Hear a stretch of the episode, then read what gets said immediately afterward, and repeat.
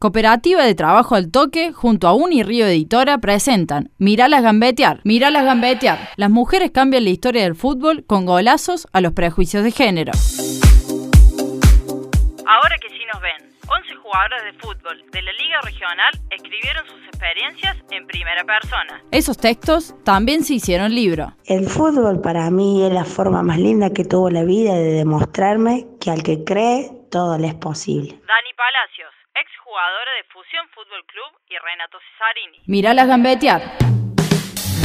Te esperamos en la presentación de Miralas gambetear el próximo 11 de diciembre en el Salón Blanco de la Municipalidad de Río Cuarto, desde las 19.30 horas. ¿Conoces a las pioneras de fútbol femenino de Argentina?